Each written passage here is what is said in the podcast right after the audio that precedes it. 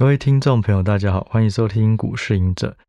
那那今天的录音时间呢是二零二三年的五月十八日。那一样，我们这一集非常荣幸邀请到富国的 Co-founder Cloud。我们在上一集有聊到他的创呃创投到创业人生，我们这一集就来聊量化投资，因为其实就是说，嗯，不管是 AI ChatGPT 带来给在这一年中带给大家非常大的震撼，那其实过去我们在投资法人的机构里面，就越来越多人开始透过量化分析、量化数据去提升投资的效率。那我认为这个也会是未来的趋势。对，那刚好你们家也在做这个东西，所以我想要就量化投资这个东西跟你多聊一些，然后分享给听众。好，那我们就让 Cloud 先跟听众朋友问好。好，各位听众，大家好哈，我是富国的 Cloud。那今天很高兴可以来这边跟大家讨论这个所谓的量化投资，跟我们看到未来的一些、嗯、呃趋势跟一些想法。对，嗯，谢谢你的时间。那我们就第一题，我先问一下，就是你怎么看量化投资或量化对投资的帮助？嗯。这个我们上一集也在提到说，我们传统的这种创投训练更多的是直化，看到的更多的是团队，哦，看到更多是商业前景，这些东西其实相对比较难去做量化。那回过来有一些东西是比较好量化的，哦，例如说很多一些数字的部分，哦，例如财务比率、财务比率，例如说呃股权的结构，哦，例如说这个呃创办人的年纪。好，他的学历，其实这些东西都是相对比较好去量化的。那，呃，我觉得量化投资有一个关键，然后它其实它的核心就是可以让你做投资，整个投资决策更有纪律、更客观、更客观，然后更一致。好，它跟直化可能会不太一样，就像就是它相对的纪律，然后相对的一致。那这个是这种投资方式的一个特点。那它的特点，如果你能够有纪律、能够一致的话，它的另外一个特点就是它可以 scale。它可以规模化，嗯，它可以一直的复制，嗯，像我们在做创投的时候，呃，五个 AO 可能五个 AO 虽然受到的训练都一样，但是每个人都还是有不一同的这个过去的成长的背景，所以五个 AO 看五个案子可能都有不同，结果不同，结果都会不同，所以它也无法复制，所以创投也没办法说，哦、我可以把一个 methodology 我教教十个 AO，我的大军就成型了，我就出去。找案子，所以也是比较难，但是量化就有这样子的优势，所以感觉觉得感觉这个先先条先提呃前提条件就是说，这个量化它必须是精准的，对，然后它就可以大量复制，对对对。那你觉得，如果对于投资或股市而言，你觉得什么东西它对股票的影响是很大的？那这些东西你觉得它是更值得透过量化的方式去做分析？了解了解，这边大概提两个哈，就是说，呃，我们在股票投资的时候，其实有两个东西，一个是所谓的大盘或类大盘哈，就是说所系统性的风险，有一些是单就到个股公司层面的哈，非系统性的。那量化投资呢，有两大块哈，有一块是最对最价量做分析。那我觉得，如果你要做对价量做分析，那非常适合做大盘类的。嗯，或者指数类，哎、欸，指数类或者期货选择权类的，嗯，它里面只牵扯到价格跟成交量，因为所有的资讯都在那个里面。因为你要对大盘去做直化的分析，几乎是不可能，因为它里面包含太多了，太多的公司了，所以所以如果只是价量的分析，大盘类的，哦，或 ETF 类或指数类的，其实非常适合。但回过来说，如果是公司类的选股，选股的，我们是投资的，那其实他要看的东西就会是我们刚才讲的很多质性的东西，怎么样把它变成转化成量化。所以财报是一个呃公司经营绩效的一个呃一个结果。我常常说它就有点像是温度计，好，那这个温度计的因果一定要搞得很清楚，好，是天气如果很热，好，是因为天气热，所以温度计的这个指数很高，好。嗯绝对不是因为温度计的指数很高，所以天气热啊。所以财报的解读也是要这样去理解的啊，是公司经营的很好，所以财报的各项数值很好，而不是说财报的这个营收成长或毛利率很好，而公司经营很好。这个逻辑上必须要先搞清楚。但是这样子的一个关系，我们把它确认出来之后，财报是我们过去量化指标非常常用的。但有没有什么其他的东西是我们觉得在质性上，其实你要拿来做量化也可以？对，有几个东西也供大家参考。嗯、第一个是呃董监的持股，嗯，好，也就是说我们过去在这个创投的时候，我们看董监结构，我们非常非常想要去理解的是说，到底这些董监事持有这间公司的股权的变化是什么？就他有没有跟你站在同一阵线？对，他有没有跟你站在同一，他跟这间公司的生死是不是共存？啊，这是一个。还有你的高阶经理人持股的状况是怎么样？所谓高阶经理人就是 CEO，然后副总、副总级以上、协理等级以上的，嗯、那这些也都是公开资讯会有的。那过去都是一张一张的表格，嗯、那如何把这些资料整理成有用的量化分析？我觉得这个是会未来是呃，如果重要的重要的，透过 AI 或透过我们未来可能可以提供一些 API，让这个用户直接把资料抓取，他就可以做一些分析。那再来就是呃，我们台湾还有一个蛮特别的这个东西，就是我们每个月的十号会去公布营收，对，哦，所以营收的公布这个是相对所有量化指标里面都会有，对，这个蛮重要的一个东西。那再来是这个呃，有一些舆情，好，例如说有一些新闻，好，有一些这个，那它里面会有一些，我们把这个叫做 dummy variable，就它可能不这么量化，不是这种连续，但是它有或没有会很关键，好，例如你的意思说新闻吗？新闻或重大讯息，好，例如说，嗯、呃，财务长有没有换人？嗯，稽核有没有换人？好，但他他他换人是因为辞职，啊，还是因为什么因素？这个东西都是一些在文字探勘上，如果你可以去做一些分析的话，这也都可以变成你量化的指标。那它可能就是有或没有，那这个会影响你要不要去投资这间公司的一个呃重点，然后，所以这个东西都是我们在看过去，如果说基本面除了财务各项的指标、各项的 ratio 之外。你还可以加进来的东西，那以富国来说，我们可能还有一些新的东西，例如说一零四的职缺的这个数量，好，这个公司有没有在开缺？好，他有没有在招新的人？嗯，要不要扩大他的？要不要扩大？对，要不要扩大他的经营？那这个也都是你透过量化去理解一间公司本质的一些方式。那回到传统的这个价量，我们富国现在也有新的这个技术指标的这个，我们跟 TradingView 去合作，所以我们现在的这个技术分析的图，好，也可以有一个比较好的这个展现，好，那大家可以在上面做各种的技术指标的分析。那技术指标说穿了，它其实是对价量的各式的平均加权，好，跟这个这个加加减减，然后所以大概的它是从价格上去。萃取出一些资讯，那这个大家各有流派，像我刚才讲的哈，这个在里面有工具可以去做使用，那搭配起来就可以比较好的来做投资判断。对，所以刚我稍微呃重复一下，就是第一个就是看董监事哦，就是前十大股东状况，他是公司管理阶层跟股东站在同一阵线。对，然后第二个就是月营收。对，然后第三个就是说一些可能呃跟财务长啊，或是 CEO 啊，他们有没有一直调换、一直异动？对，然后再来就是你刚提的一零四的职缺，对，这个是你们现在 App 上面或是网页上面有这个功能，对不对？我们有一个职缺数的一个功能，那它的显示结果会是什么？是职缺很多，就是说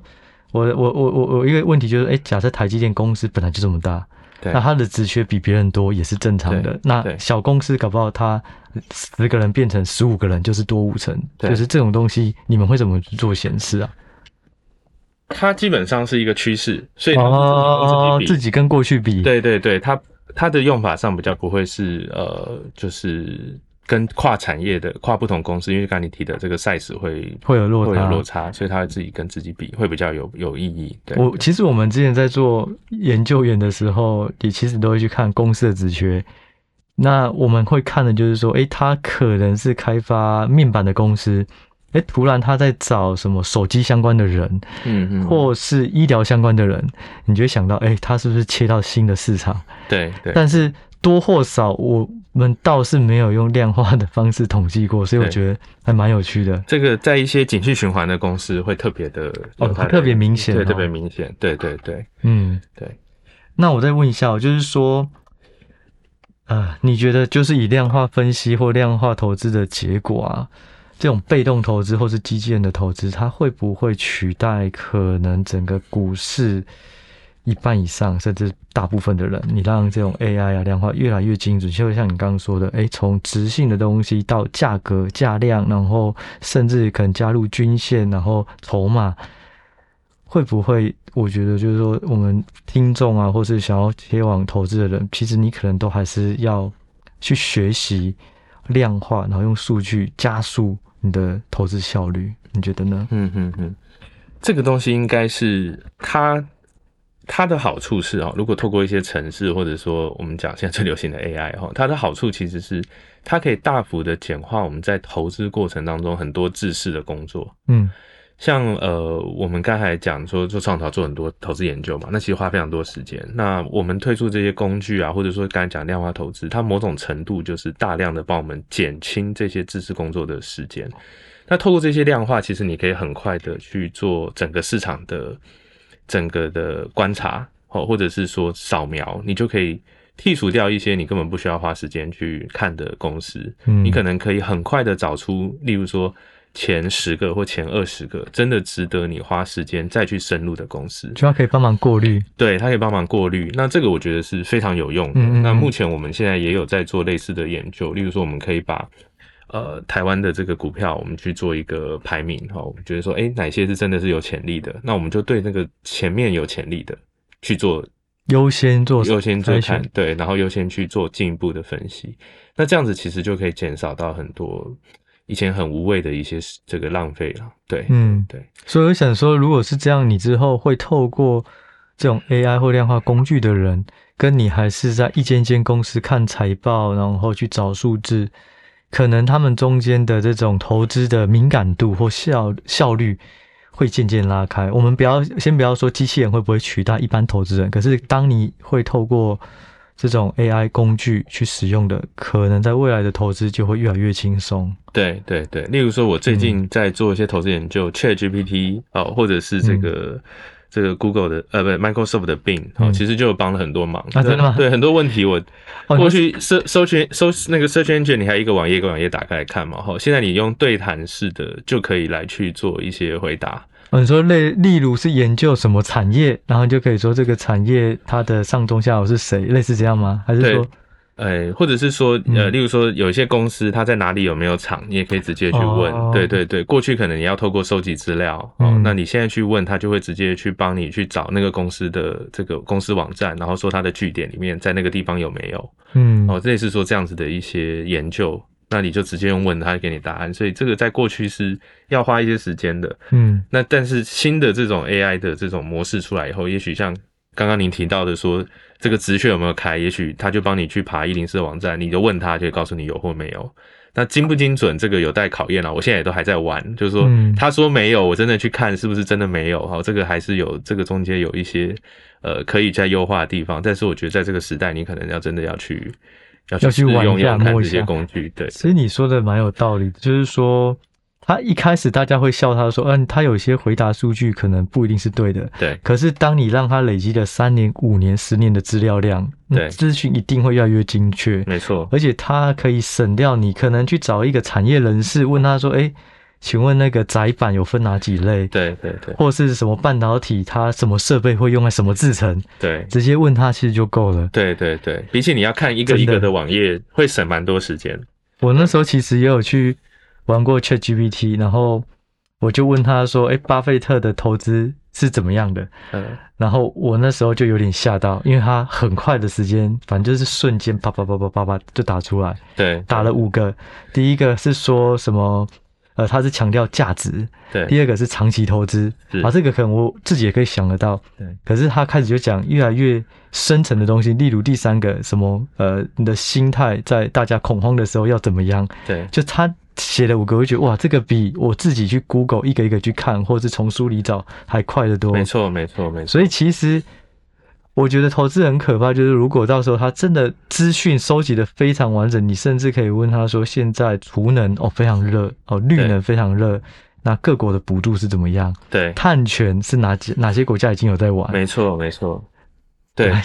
就是对研究员来说，对分析师帮助很大，可以节省他超级多的时间。他过去可能要看好几个网页才能得出这样结果。现在这个 AI 的方式帮你把这些资料都吸收完以后，他直接吐答案给你。嗯，那所以这个关键就回到说，对于这些分析师研究员，你就重点就在于你要知道要问什么样的问题。嗯，这些问题有没有办法，他给的答案有帮助你投资决策，能够加分，这个就会关键。要不然问一堆很无谓的问题，但是他可能也回答的很好，但是对你的投资决策并没办法帮助。对对，我觉得这个东西就很，我们刚刚其实原本是在聊说，你有透过量化数据能不能帮助？好，量化数据是可以帮助提升你的效率，过滤过滤无无效的讯息。可是直化要怎么帮助？其实 ChatGPT 就是直化的帮助，某种程度是。所以不管直性或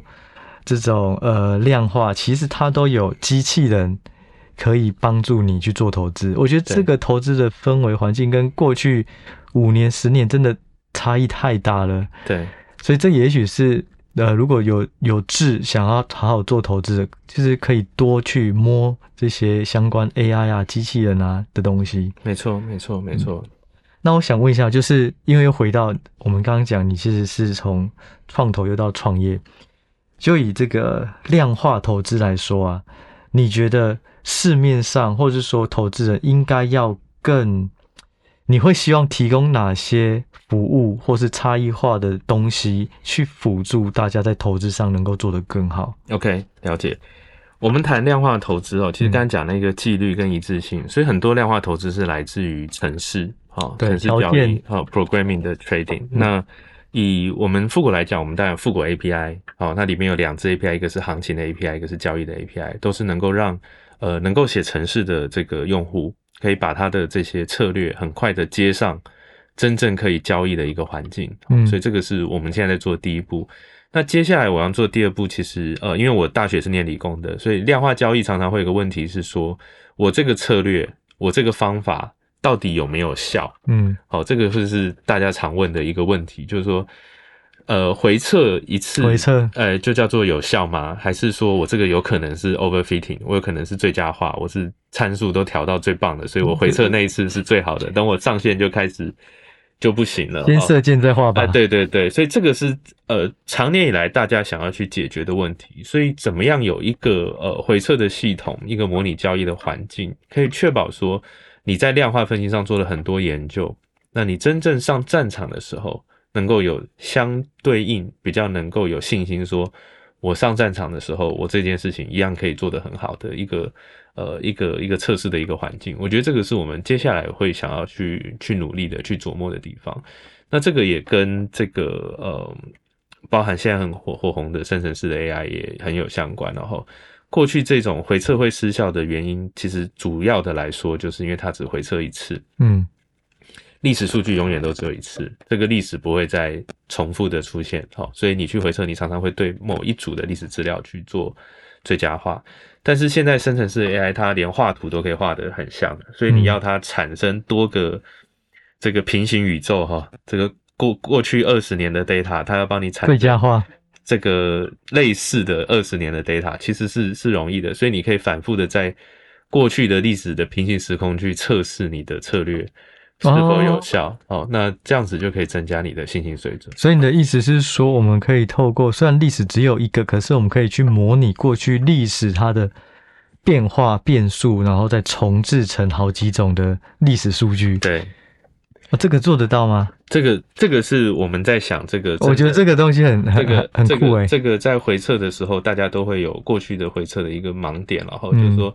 我对一次的历史资料去做回测，绩效很好。到底有没有办法有增强我在未来的交易的信心？但我们不是说做一次就没有用，但是理论上来讲，你做越多次，应该是你的信心会越强。嗯，那过去就是碍于这个要生成这个假的历史交易资料，难度是很高的，模拟的，模拟的是难的哈，所以大家基本上都会是用我们把它叫做 time frame 的方式啊，用切的方式。对，那现在新的生成式 AI 出来的时候，也许就有新的技术可以